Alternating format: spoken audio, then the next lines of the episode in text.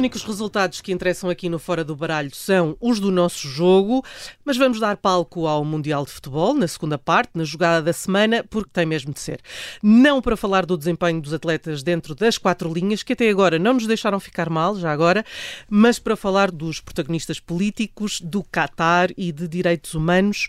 Os nossos ases uh, já estão preparados. Susana Peralta, João Marcos de Almeida, Jorge Fernandes e Luísa Guiar Congarraria. Os dados uh, estão em cima da mesa, as cartas baralhadas. E a primeira é de ouros, Susana Peralta porque foi aprovada na longa maratona de votações do Orçamento do Estado, na especialidade, a proposta da Iniciativa Liberal para antecipar a publicação dos resultados de acesso ao ensino uh, superior. E isto é bom.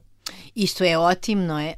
É inacreditável nós vivermos num país que em 2022 ainda avisa praticamente de véspera uh, os alunos e alunas que entram no ensino superior aonde é que são colocados e depois as pessoas, uh, quer dizer, depois começam, portanto é os resultados saem no fim de semana, depois as pessoas têm que começar as, uh, as aulas na semana seguinte, ou mesmo que não comecem as aulas, têm que começar as inscrições, etc. E vê-se mesmo que, que o, o sistema está desenhado ou para as elites lisboetas e do Porto, que são aquelas em que tipicamente os jovens dessas famílias entram nas universidades ali ao pé e, portanto, para eles não é um problema, não é? Se a pessoa continuar a viver em casa dos pais, efetivamente não é um problema. E também para as outras pessoas que não sendo Lisboa e do Porto têm dinheiro que chegue para que isso não seja também um problema, que é, enfim, passa, paga-se um hotel se for preciso durante uma semana e ou duas e depois logo se arranja uma casa e enfim não, e digamos a restrição do preço e das condições económicas não é tão não é tão uh, crítica. E portanto era, era, verdade, quer dizer, era verdadeiramente escandaloso e depois também esta ideia que as pessoas têm de planear tudo de véspera, mas repara, não, é o mesmo problema já agora uh, que eu espero que um dia resolvam, por exemplo, dos horários das escolas, que muitas vezes as pessoas sabem praticamente os uma horários semana uma semana antes, os horários, portanto, tudo isso é, é, é bastante mau. Um, agora, eu queria dizer duas coisas. Em primeiro lugar, de, pelo menos das pessoas que trabalham comigo, não quero dizer que seja extensível às restantes, mas, mas essas, uh, que foram, que tiveram uh, bolsas de doutoramento, e agora estou a falar no, no nível a seguir, não é? na etapa seguinte, não é, não é licenciatura, é a etapa do doutoramento. Uh, que tiveram bolsas de doutoramento cujos resultados foram comunicados em julho, essas pessoas ainda não começaram a receber. E, portanto, mais uma vez, estamos a falar de um sistema de apoio às pessoas que querem prosseguir uma carreira de investigação e querem fazer doutoramentos, que pressupõe que as pessoas têm pais e mães que as podem ajudar a aguentar os primeiros meses. Atenção, quando essas pessoas receberem, será com retroativos. Portanto, elas vão efetivamente ser pagas desde, desde setembro, mas nem toda a gente tem esse tipo de almofadas financeiras e, portanto, há todo um caminho para percorrer eh, neste, neste domínio. Obviamente, isto é uma, é uma ótima notícia, é uma luta antiga da iniciativa liberal, ainda bem que foi aprovada. Uh, e depois queria deixar aqui uma outra nota também que me deixa sempre assim um bocadinho com um trava amargo na boca, que é um, porque é que nós temos de votar estas coisas ao mesmo tempo que o Orçamento de Estado? Isto não é uma lei orçamental. Eu não estou de maneira nenhuma, isto, isto é uma crítica. Eu, à Iniciativa Liberal, neste momento, só estou a dar ouros por ter conseguido que isto passe, atenção. Mas, ah, e, e depois é assim, se, se o debate orçamental está montado desta maneira completamente absurda, é evidente que, enfim, pois os partidos que lá estão fazem o que podem dentro das circunstâncias. Mas quer dizer, nós devíamos realmente começar a ter um debate orçamental sereno, focado nas condições orçamentais e depois debater este tipo de, de, de, de leis, de, regras, eu nem sei se isto é consubstanciado numa lei, porque isto parece uma coisa tão óbvia, mas enfim, não faço ideia. Mas quer dizer, isto claramente não é uma regra orçamental e já estava no momento de nós começarmos a respeitar o debate orçamental por aquilo que ele é e é um momento essencial na vida democrática de um país. Hum. Jorge, uh, querias assistir Assisto, concordo absolutamente com a Susana relativamente às duas coisas. De resto, eu fui, enfim, vítima, entre aspas, apesar de ter tido a sorte, de, como a Susana falou, ter uma situação pessoal e familiar que me permitiu mitigar isso, mas aconteceu a mesma coisa.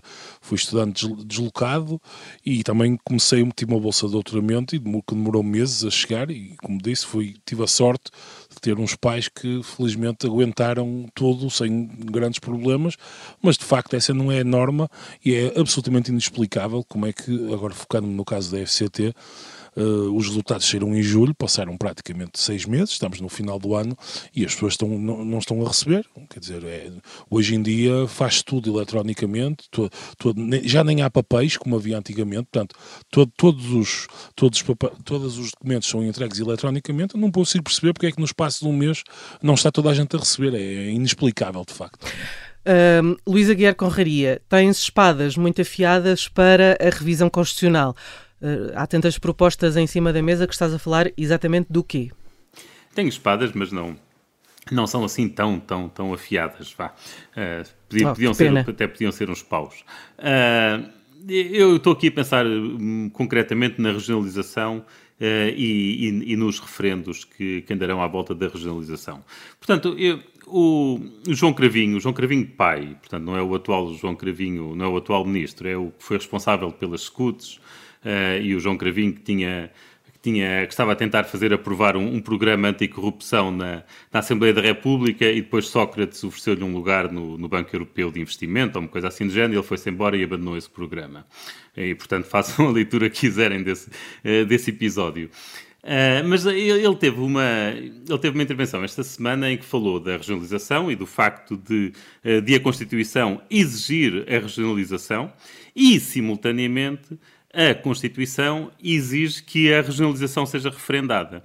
É, e seja referendada em dois aspectos. Uma pessoa tem, tem de ser referendada quanto à, regionalização em si, portanto, essa será uma das perguntas, e depois uma segunda pergunta que será eh, quanto à instituição em concreto da região uh, de cada região. Portanto, as pessoas de cada região depois votarão para, uh, para a sua região, digamos assim. E, portanto, para a regionalização passar, ela tem não só de passar no primeiro referendo a nível nacional, como depois nos vários uh, referendos regionais, digamos, digamos assim, que serão feitos relativamente à segunda questão. Ou seja, uh, digamos que as condições que, que, se impõem são tão leoninas que é muito improvável que alguma vez a regionalização se consiga ser aprovada em referendo. E realmente isto é, é um bocado esquizofrénico e eu concordo com ele com isso. Realmente é esquizofrénico esta coisa de a Constituição exigir a regionalização. Isto é uma coisa que está na Constituição. Quem for contra a regionalização está a ser contra a Constituição. Portanto, um partido que diga que é contra a regionalização está, na verdade, a, a defender algo que é inconstitucional,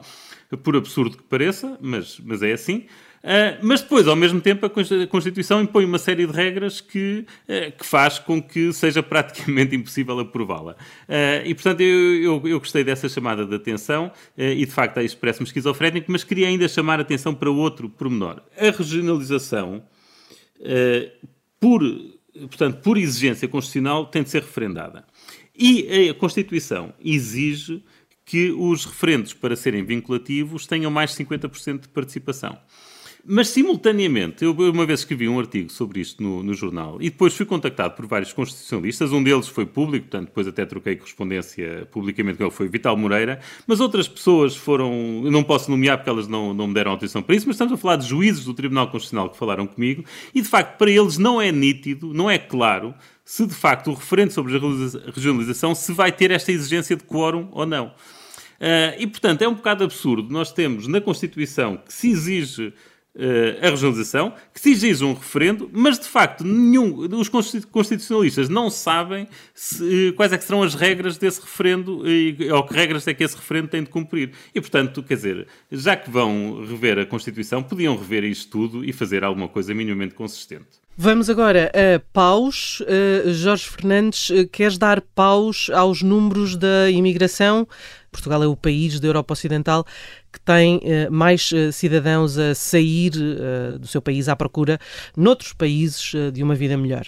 Sim, eu, eu, fiquei francamente baralhado por causa do trabalho, do resto excelente que, que a jornalista Raquel Albuquerque fez no Expresso a semana passada. E fiquei baralhado, porque, porque por um lado, eu ouço continuadamente o, o, discurso de António Costa e dos socialistas, enfim, eh, a garantir que o sol brilha e que a imigração em massa foi fruto meramente das políticas de direita e da austeridade, de passo escolha, etc. E por outro lado, depois vemos este trabalho que Raquel Albuquerque fez, utilizando os dados das Nações Unidas, em que mostra que Portugal é o 19 país do mundo com maior percentagem de população a viver imigrada. Bem, estamos numa lista onde, enfim, tem, há dois ou três países que pertencem à União Europeia, de leste, pobres, como a Bulgária, a Lituânia, enfim. Mas também constam países como a Eritreia, a Palestina, o Sudão, a Moldávia, enfim todos aqueles países com quem nós gostamos de nos comparar. O Dr. Costa gosta, pelo menos. E a entrevista de Rui Pena Pires, que é um especialista em imigração, que acompanha o artigo, mostra ainda que a imigração no primeiro semestre de 2022 voltou a subir em relação a 2019, especialmente para os Países Baixos e para os países nórdicos. Bem, isto, no fundo, eh, a questão da imigração não é uma questão nova em Portugal. Sempre houve, historicamente, Portugal sempre foi um país com muita imigração e daí resultam precisamente os 20% de população vivendo no estrangeiro. Mas isto, esta questão da imigração é mais um sinal que, que, nos devia fazer refletir na, naquele problema que, no fundo, é o, é o problema que é transversal a praticamente tudo em Portugal, que é a questão de Portugal não crescer e não haver respostas para isso. E na última campanha eleitoral, quando confrontado com isso, António Costa simplesmente limita-se a responder: a história explica, a história explica e pronto. Portanto, ele não tem quaisquer soluções, vai gerindo o dia a dia, não faz nem quer fazer reformas hum, e, portanto, estes números hum, desmascaram mais uma vez a ideia de que está tudo bem em Portugal, uh, desmascaram a ideia que Portugal está num caminho bom e, pelo contrário, vêm confirmar que o país está num definhamento crescente que, dentro de alguns anos, o mais, o mais provável, aquilo que acontecerá muito provavelmente, é que tenhamos uma população fortemente envelhecida, com, quer dizer, com muito poucos jovens, com uma, uma segurança social bastante periclitante, enfim, dentro das limitações que o país tem. Se não houver reforma, é, ninguém fica em Portugal. Se não houver crescimento económico e salários bons, não é preciso inventar a roda, nem é preciso fazer programas como ao regressar, etc. É preciso simplesmente pôr o país a crescer, fazer as reformas, que não é fácil, naturalmente, mas esse, isso é que tem que ser feito. E António Costa, quanto a isso, mostra zero vontade. O João Marcos de Almeida queria assistir. João. Quero, quero assistir e, sobretudo, quero relembrar que, na altura do governo de Passos de Coelho, a imigração foi um dos argumentos que serviu para diabolizar o governo de Passos de Coelho e até para atacar o Passos Coelho com falta de sensibilidade social, falta de preocupação com os portugueses, que eles imigravam, tudo isso. Ora, nada mudou. E, e, isto, e custa-me, isto é um tema recorrente nas minhas análises, custa muito ver sempre em Portugal os duplos padrões. Quando é uma coisa com um governo de centro-direita do PSD, diaboliza-se.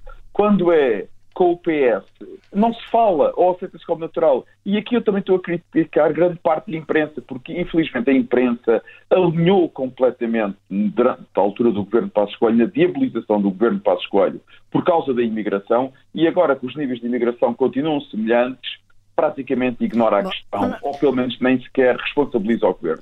A Susana, a Susana está aqui uh, mortinha por cortar. Cortar, sim, trunfar. Porque é, é, o seguinte, eu tenho aqui os números do relatório da imigração uh, 2020, do, portanto, do, do relatório do Observatório, do Observatório de Imigração, e que aliás são os mesmos números que são reportados na peça do Expresso, e é assim, em 2011 saíram do país, vou arredondar, está bem, 101 mil pessoas, 2012 121 mil, 2013 128 mil, 2014 135 mil, 2015 101 mil. E depois começou a diminuir. 97 mil, 81 mil, 82 mil, 77 mil. E depois há 2020 que tem menos, mas eu não vou sequer pegar aqui em 2020, foi um ano especial. Portanto, isso, é, simplesmente não é verdade. Ou seja, saíram mais pessoas. Eu não, eu não, vou disputar que Portugal é um país que pode não dar muita, uh, muitas esperanças aos jovens. Quer dizer, não vou disputar isso. Agora, não, não podemos estar aqui a mascarar o facto de que uh, as saídas de Portugal, de, de, dos saldos migratórios do tempo da Troika, do tempo do governo de Passos Coelho, houve muito mais pessoas a sair do país do que depois a partir de 2015. Susana, Portanto, não é, Susana, quer dizer, não, não, é comparável, não é comparável, lamento. Susana, mas o ponto, o, o ponto não é esse. É que as circunstâncias eram diferentes e é, os níveis de imigração não, não há uma razão para diabolizar o governo de Passos Coelho. E foi o que foi feito. Não, mas houve uma. Mas houve, mas eu... Não, não, não. não isso, enfim, isso dava, dava, um, dava um programa inteiro. Mas Passos não. Coelho foi aquele que disse: tem um problema, imigrem. Foi por isso que isso caiu muito mal. Quer dizer, não é, não é uma mensagem de um primeiro-ministro. Oh, Susana, não, não, na minha intervenção eu não disse que os níveis de, agora, naturalmente, que os níveis estão mais são, baixos que são no inferiores. tempo Agora, tens um estoque é evidente que estão. não é? É evidente que estão. E este nível, que de resto que a peça do Expresso mostra, os 20%, é o acumular de décadas. E Portugal, historicamente, é um país de fortíssima imigração. Agora, também não me venham dizer, atenção, de Passos Coelho migraram 130 ou 140 mil. No tempo de António Costa, que supostamente o sol raiava e o país estava ótimo, se migraram 80 mil pessoas. Por ano, 80 mil no que, primeiro ano, enfim, 80 exatamente. mil, vamos dizer por ano, vamos dizer 80 mil Pronto, por ano. 80 mil pessoas por ano, em quatro, em, num mandato são 300 mil pessoas, enfim. 300 eh, mil pessoas num país do nosso tamanho e, portanto, assumindo, em teoria, dizer, atenção, são pessoas mais jovens, etc. Dizer, Bom, eu tenho a solução, vamos, vamos... eu tenho a solução. Acho que deve ser feito um decreto a dizer que decreta-se que o país cresce. Hum. Pois, o problema é que não conseguimos fazer isso. Eu, é? eu, vou só decretar agora Copas, porque senão o João Marcos de Almeida não tem tempo para ir ao seu naipe. Uh, e João, queres voltar uh, ao Irão? Já tens trazido este tema uh, noutros programas. Quero, quero voltar. Trarás quero voltar as vezes que quiseres. Diz. Exatamente. A primeira razão é pela coragem dos iranianos que continuam a lutar contra uma ditadura terrível. E eu, eu, eu Quer dizer, para mim a liberdade é o principal valor político. Não há outro tão importante como a liberdade. E eu gosto sempre de ver pessoas que lutam. Isso é que é coragem. É lutar na rua contra um regime como o Irão. Continuam a morrer pessoas jovens, a serem jovens, a irem jovens para a prisão. Até um jogador da seleção de futebol do Irão foi preso por, por criticar o regime.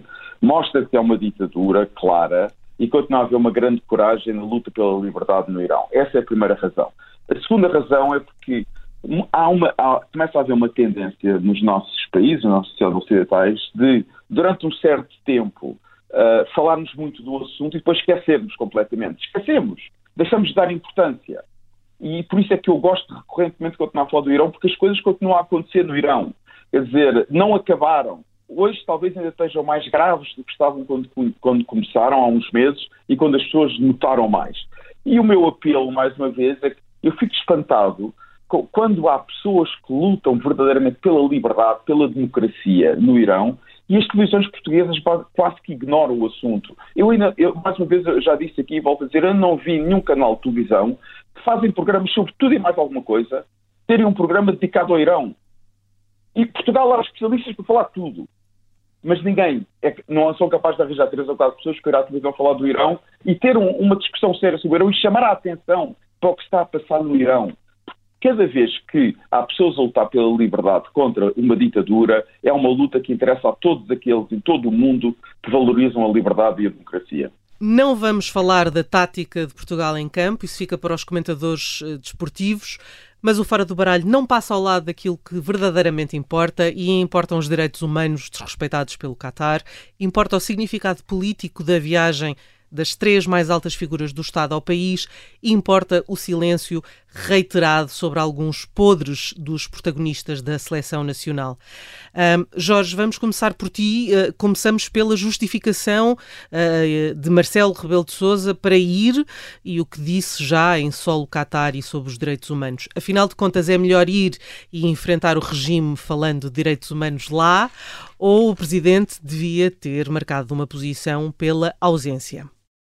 Tenho a certeza que as autoridades do Qatar ficam, estão cheias de medo das, das, declarações que Marcelo Rebelo de Sousa vai chegar lá e vai dizer está péssimo os direitos humanos, enfim. Portanto, isso é absolutamente enfim, lunático, a ideia de que a ida de Marcelo Rebelo de Sousa e as suas declarações lá serão terão qualquer impacto sobre qualquer ponto de vista. Portanto, penso, aliás, eu, esta, esta suposta queixa que as autoridades do Qatar terão feito via embaixador português levanta umas maiores dúvidas que tenham ocorrido ou eventualmente se foi posta a correr por alguém que queria valorizar as próprias declarações de Marcelo Rebelo de Sousa. A notícia foi avançada pela TVI, mas não, não foi confirmada nem, pela, nem pelo embaixador, nem pelas autoridades cataris. Portanto, não sabemos de Entretanto, resto... fonte do, é, isso, do Ministro de Negócios Estrangeiros disse que o embaixador foi chamado apenas para preparar a visita de Marcelo Rebelo de Sousa. Portanto... E, mas, mas, mas deixa-me só dizer uma palavrinha, mas sobre isso é preciso lá. Então, se o Marcelo Rebelo de Souza vai lá, falem com ele, porque é que chamam o coitado do embaixador que não tem culpa nenhuma das coisas do Marcelo? Não, mas, não, é? eu, mas, mas, mas, Marcelo, falem com ele, vão recebê-lo recebê no aeroporto, com certeza. Mas, oh, não, é verdade, mas, mas, esta, esta informação que a Judita acabou de dar, de resto, desmente, eventualmente, que o, embaixador tenha, tenha sido chamado para, para prestar quaisquer tipo de, enfim, de, de mal-estar, de, de, contas, porque aparentemente o embaixador só terá sido chamado então para preparar a, a visita do Presidente. Enfim, dito isto, parece-me evidente que o Marcelo Rebelo de Sousa e o Santos Silva e o Costa não deviam ir ao Qatar. A carta que o, que o Santos Silva enviou à Associação Frente Cívica, que o questionou sobre esta viagem, é bem elucidativa. Bem, aqui num tom bastante salazarante e bacoco, a dita carta que Santos Silva escreveu uh, diz, isto, é, isto é, um, é, um, é, é, uma coisa épica, isto é uma coisa maravilhosa da, da, da política portuguesa, diz assim, em rotação e no espírito de unidade na ação externa entre os vários órgãos de soberania, iremos ao Qatar. portanto, o espírito de unidade, a sobre... isto é um, é um, sacrifício quase, que eles vão, eles vão fazer um sacrifício. E, portanto, vamos ser claros, os políticos vão, vão a estas coisas porque, em primeiro lugar, querem ser vistos com relacionar-se com um desporto que é popular e que as pessoas gostam. E por outro lado, querem divertir-se, quer dizer, é evidente, eles têm esta componente lúdica, eles gostam de ir ao Qatar, vão com tudo pago, em primeira classe, com um hotel de 5 estrelas, veem um jogo. Portanto, quer dizer, não há aqui nenhum tipo de, de serviço ao país, a seleção não tem qualquer necessidade que, que os políticos estejam lá, são jogadores muitíssimo profissionais, estão habituados a estas coisas, portanto é absolutamente ridículo. Por último, eu só queria aqui deixar uma nota que é, isto é mesmo importante, quer dizer, para mim pelo menos, eu quero saudar os deputados do PS que tiveram a dignidade de votar contra a ida de, Mar de Marcelo, Costa e afins. Há duas pessoas apenas que me lembro neste momento e peço desculpa das outras, Pedro Delgado Alves e Isabel Moreira. Alexandra Leitão. Alexandra Leitão Alexandra também Leitão. e e penso que mais, ninguém. Infelizmente, houve, houve uma quarta deputada do PS. Infelizmente, infelizmente Sérgio Sousa Pinto, a quem eu costumo elogiar neste programa e que, e que luta continuadamente e que fala muito sobre a liberdade, neste caso seguiu a disciplina de voto, portanto, porque às vezes a disciplina de voto impõe-se mesmo. E eu acho que neste caso os quatro, os quatro desalinhados mandaram uma mensagem que, pelo menos, no nome deles, este tipo de, de visitas não ocorre e acho que estiveram muito bem. Uh, João Marcos Almeida, nós sabemos que uh, uh, Marcelo Rebelo de Sousa participou numa conferência no Catar, focou-se nos direitos humanos, na, também na educação. Um, soubemos depois que falou em diferentes orientações sexuais, Web Summit e unicórnios. Oh, eu também queria falar sobre isso, por acaso, sobre este. Queres começar tu, Susana? Não sei, pode ser o João. Eu, eu, eu, eu faço dois ou três pontos. O primeiro ponto eu concordo que nem Marcelo, nem António Costa, nenhuma autoridade portuguesa devia ir ao Qatar, mas nem é tanto pelo regime, não é só pela natureza do regime do Qatar. Uh, porque apesar de tudo, quer dizer, o nosso presidente, o nosso primeiro-ministro uh, visitam países que não são democracias. Mas, mas, isso não tem nada a ver, não é? Funções. As relações diplomáticas claro, é são coisas diferentes. Essa era uma razão porque eu acho que eles não ir. Mas também há outra que eu acho que é um problema mais profundo que tem a ver com esta colagem permanente da política ao futebol. E isso custa-me imenso. Eu sou absolutamente contra isso e, como eu digo aqui, que já disse várias vezes, sou um grande adepto de futebol, adoro futebol e, aliás, aproveito rapidamente para saudar a seleção portuguesa que ganhou hoje o primeiro jogo e eu fiquei muito contente com isso. Mas, mas acho que não, a, a, política não se deve colar ao futebol. E isso é, quer dizer, numa altura em que muitos destes políticos, PSD, PS, Marcelo Rebelo Sousa, criticam o populismo, estão sempre a atacar o populismo, a colagem da política ao futebol e dos exercícios mais populistas que há na política. É puro populismo a razão que eles vão a jogos de futebol. Eu garanto-vos, o Marcelo Rebelo Sousa, pai, durante os primeiros 50 anos de vida, nunca gostou de futebol, nunca viu um jogo de futebol. Isto é tudo por razões políticas que eles colam ao futebol. É inaceitável. Devia, devia haver uma doutrina uma, uma espécie de doutrina de Maquiavel sobre a separação entre o futebol e a política. Como sabemos, Maquiavel, no, sobretudo no discurso sobre Tito Lívio, fez a famosa distinção entre a política, o que é da política, e a religião, o que é da religião. Devia-se fazer a mesma distinção à política, o que é da política, e ao futebol, o que é do futebol, e mantê-los o máximo separados. É, olha lá, é, é, é, é, hoje que conseguimos sacar um elogio a Rui Rio por ter feito isso enquanto era Presidente da Câmara. É verdade, é verdade. Ah, é o grande momento. Não, não, não vou, hum. não vou, não vou Nem assim, nem assim. Ele, ele fez isso contra o meu clube, contra o Futebol Clube do Porto, que na altura ah. me incomodou. Mas, Aí a coerência! Mas, dizer, mas, mas não, não, não, não, mas eu aceito que o Rui Rio nisso foi sempre coerente e acho que é um bom princípio, quer dizer, Rui Rio não era só defeitos. Eu critiquei o Rui Rio foi um líder incapaz do PSD. Agora, é óbvio que ele tem toda a razão quando defende a separação absoluta entre o futebol e a política. Mas já agora, que me provocar, eu também provoco. Passos Coelho decidiu, enquanto Primeiro-Ministro, nunca ir a nenhum jogo de futebol da seleção portuguesa para não confundir o seu cargo de Primeiro-Ministro muito com, bem. muito bem. Grande a condição de adepto de futebol. Grande Passos Muito bem. Muito bem. Do, uh, Sim, posso, posso. Eu agora... Um segundo ponto. Ai, fizeste um então, segundo. Falo, já fizeste uns quatro. É, é, um pouco diferente. É, sim, é, é diferente em relação ao Qatar, portanto, agora falem vocês. Uh, ah, eu tenho coisas para dizer. Então, não, eh, quer dizer, eu queria, em primeiro lugar, é, muito diferente.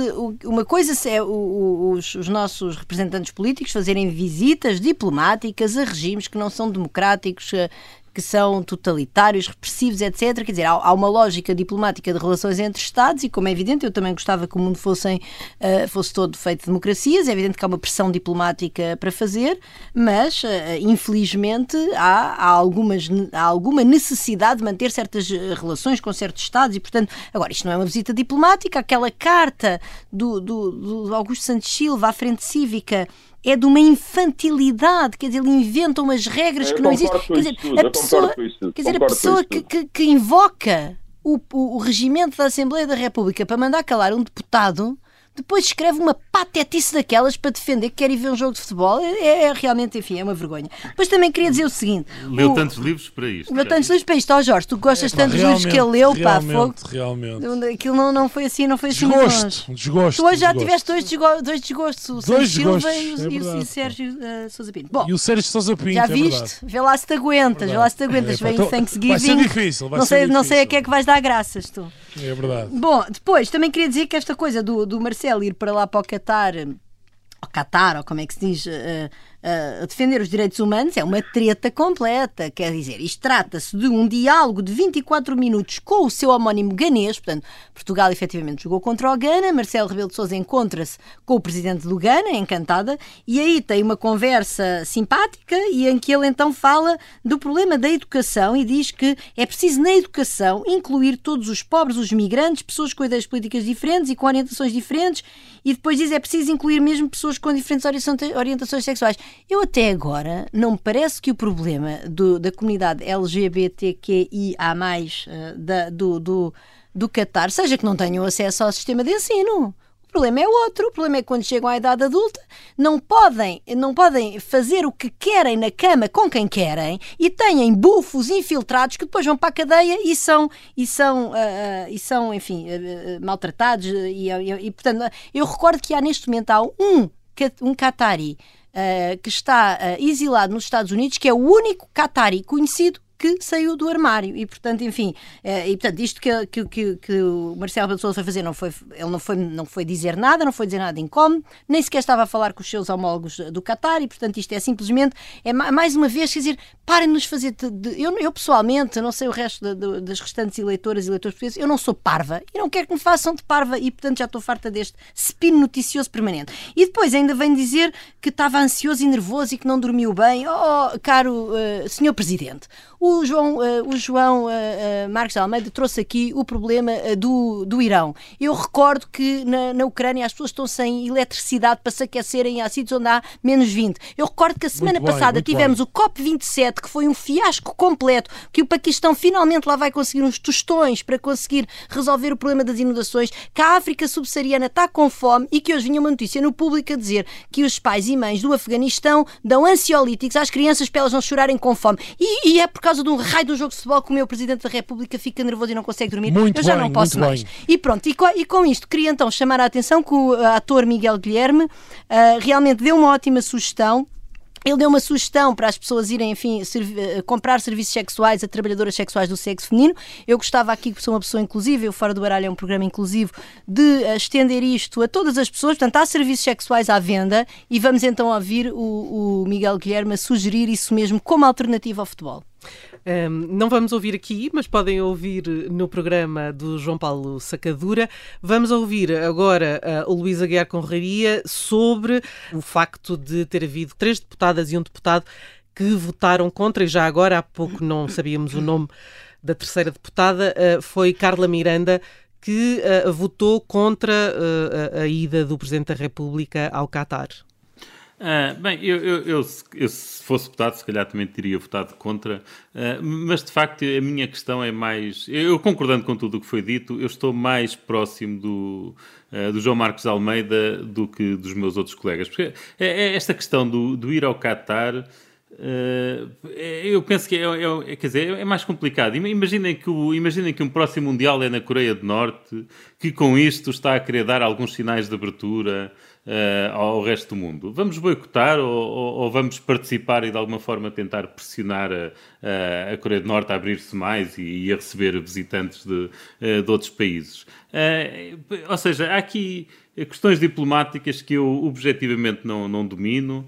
Uh, também há aqui uma realpolitik que eu, uh, que eu também não domino, e, e, portanto, para mim, de facto, a, a questão é, é, mais o, esta subserviência que temos perante o futebol uh, do que propriamente, concretamente, ir ao Qatar. Quer dizer, já há quatro anos fomos a, fomos a Moscou, quer dizer, e, e já, e, já a Rússia tinha invadido a Ucrânia, nós é que não tínhamos ligado nada, e também já houve jogos em, em Pequim e, por aí fora. e, o, que eu aqui se calhar realçaria era alguma uh, duplicidade de critérios, porque durante décadas a África do Sul era um pária uh, internacional em tudo o que fosse competição desportiva, porque havia um boicote contra a África do Sul por causa uh, do apartheid. Eh, que é um, era um apartheid racial. E de facto, em muitos destes países, em muitos destes países ali, destes países árabes, existe um apartheid sexual, um apartheid de género, que é em tudo igual ao que havia na África do Sul, só que onde antes havia uma separação por raças ou por etnias, aqui há uma separação por, por sexos. Mas a verdade é que mesmo, mesmo aí, o Qatar, se calhar, daquela região toda é dos países onde, onde é menos mau. Não, não vou dizer que é bom de forma alguma, mas é onde é menos mau e, e portanto, eu eh, eu, eu, eu, eu, fico aqui, tenho de assumir a minha, eh, a minha ignorância em relação à diplomacia para, para saber se eles deviam ir ou não eh, ao Qatar. Pronto, agora a minha questão de facto é mais o futebol. Acho que é uma parvoíce isso de, de mandarmos as três principais figuras de Estado para ver jogos de futebol da fase de qualificações. Caramba, quer dizer, ao menos que fossem lá quando chegássemos à final. Agora estes jogos que, que pouco interesse têm, lá me parece absurdo. Hum. João, uh, já agora, há pouco não te perguntei se uh, achavas que as relações entre os dois países podiam ficar comprometidas depois disto. Acho que não, acho que não, porque acho que, o, o que, é que os catares vão dar importância ao que disse o Marcelo Rebelo mas não vão dar importância nenhuma. Uh, mas em relação ao Qatar, eu gostaria de, de falar de outro, de outro ponto e, e, que tem a ver com, com a razão porque eu falei do Irão. Eu estou à espera que agora se fale muito do Qatar, mas acaba o Mundial, vai ficar tudo na mesma no Qatar e as pessoas nunca mais vão falar do Qatar. A maior parte das pessoas nunca mais vão falar do Qatar.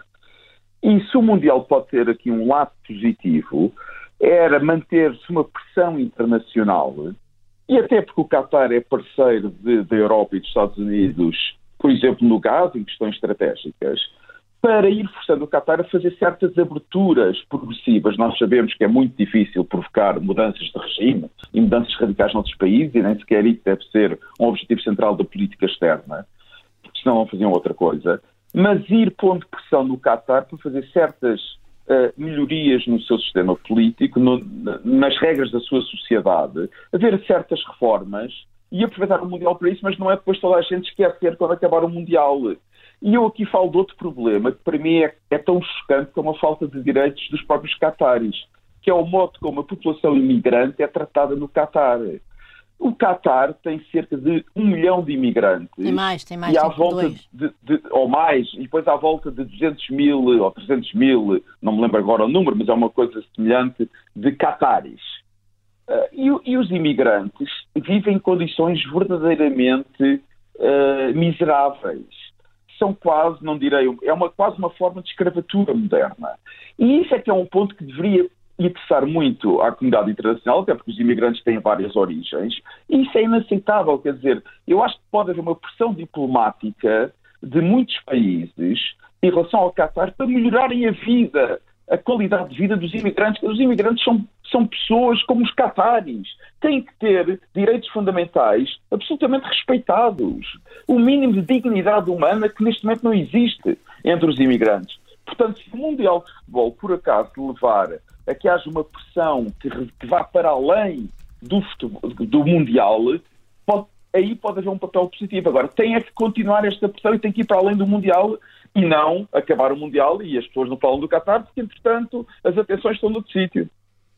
Ora, hum, Susana, querias aqui acrescentar. Não, é, uh... que, é que isto há, uma, há muita hipocrisia também em volta disto, porque efetivamente há um sistema de praticamente de escravatura no Catar e de resto nos restantes, em muitos dos países de, de, daquela zona das petromonarquias, uh, em que as pessoas imigrantes que vêm trabalhar para lá estão ligadas ao empregador de uma forma em que, por exemplo, não podem mudar de emprego sem ter autorização, nem podem sair do país, nem sequer para ir visitar a família sem ter autorização. Portanto, é de facto. Quando... Isso, entretanto, terá sido foi, alterado. Foi é? alterado, é? foi alterado. Agora, os relatórios que eu andei a ler da Amnistia Internacional, da Human Rights Watch e não sei o quê, dizem que foi alterado na, na, na, lei, mas que não foi alterado na prática. Pronto, isso é, um, isso é um primeiro ponto. E, portanto, essa pressão, de uma certa maneira, já foi feita. A Organização Internacional do Trabalho supostamente andou lá a trabalhar com a FIFA, quer dizer, supostamente não andou. Agora, os efeitos práticos são uh, bastante, por enquanto, bastante pouco claros e a FIFA recusa-se a pagar compensações. Há uma proposta da, da Amnistia Internacional para criar um fundo para pagar compensações às famílias dos mortos deste Mundial, das pessoas que morreram e que ficaram inválidas neste, neste enorme estaleiro que foi o Qatar nos últimos 10 anos, um, um estaleiro que custou o equivalente ao PIB português e a, e e FIFA recusa-se a pagar essas indemnizações. Portanto, estamos a falar realmente de organizações maldosas. E por outro lado, também não nos podemos esquecer, eu, eu, não, eu não disputo de maneira nenhuma visitas de Estado de, eh, de, de, de altas figuras do nosso Estado ao Qatar, inclusive do Presidente da República, etc. Isto não é uma visita de Estado, não tem nada a ver, portanto não estamos a falar desse contexto. Não nos podemos esquecer também que este Mundial, enfim, foi, foi, foi dado ao Qatar em condições de corrupção. Há vários processos em curso uh, e, e, já houve condenados e até houve pessoas que estavam acusadas e que morreram, enfim, que já não estão entre nós. Portanto, tudo isto é realmente muito uh, é, é, realmente muito é, é, é, é, muito problemático aliás o Miguel Poiares Maduro assinou um artigo no Político com um conjunto de outros académicos da área dele do direito em que dizem exatamente isso. E, e o Miguel, como é sabido, Miguel Pérez Maduro também é um, um, adepto de futebol, coisa que eu de todo não sou já agora. Mas eu queria dizer, vou ser muito rápida, que também é essa a ideia, Mas, dizer a FIFA. contente com a vitória de Portugal. Hum. Epá, não, estou completamente. Pá, não consigo, não consigo. Oh, este... Susana, não consigo. Não ficas contente com a vitória de Portugal. Temos um minuto para acabar uh, o Fora do Baralho e sei que a Luís, o Luís e a Susana ainda querem falar daquilo que consideram ser dos maiores tabus uh, deste país, as acusações a Ronaldo por abuso sexual e a fuga de Fernando Santos aos impostos. Uh, Luís, comece por ti. 30 segundos. Ah, é pá, nesse caso vou deixar o Ronaldo, que isso exige mais do que 30 segundos, tem de ser tratado com pinças, porque apesar de tudo há uma, há uma acusação, mas não há uma condenação e o assunto está, do ponto de vista judicial, arrumado. Ah, ah, e portanto fica para uma próxima ocasião. Mas, mas vale a pena lembrar que, quer dizer, esta subserviência ao futebol é de tal forma grande que nós temos neste momento o o, responsável pela nossa seleção, que é o treinador, que é o Fernando Santos, com a conivência, portanto, assinou um contrato com a, com a Federação Portuguesa de Futebol, em que tem como objetivo, claramente, a forma como fizeram aquilo via empresa, em vez de o contratarem ele diretamente, tem como objetivo uh, uma, claramente pagar menos impostos. Não vou dizer que é fuga aos impostos, que isso já implica um, uma avaliação judicial que, que eu não posso fazer agora, uh, mas é claramente com o objetivo de, de pagar menos impostos. O ordenado dele são 5 mil euros por mês, tudo o resto são rendimentos da, da uhum. empresa e é absolutamente incrível como é que se em Portugal se cometa tudo e um par de botas e o Marcelo Belo Souza cometa tudo e um par de botas e haja um silêncio sepulcral sobre isto. Os jornalistas demitem-se do seu papel de ser jornalistas. É, uma, é um silêncio cúmplice dos jornalistas não, não, não insistirem com este assunto com Fernando Santos e andamos a discutir. E, e é, que, é que nem sequer podemos dizer que, é que apenas se fala de futebol. Não, os jornalistas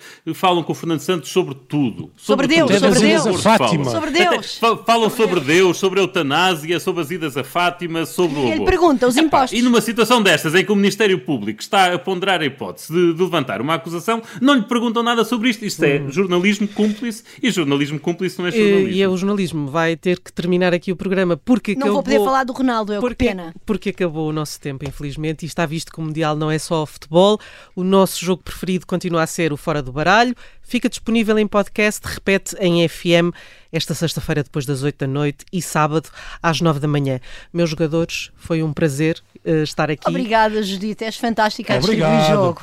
És perfeita. Temos muitas saudades da nossa Joker, a nossa Joker. A nossa Joker Vanessa volta para a semana.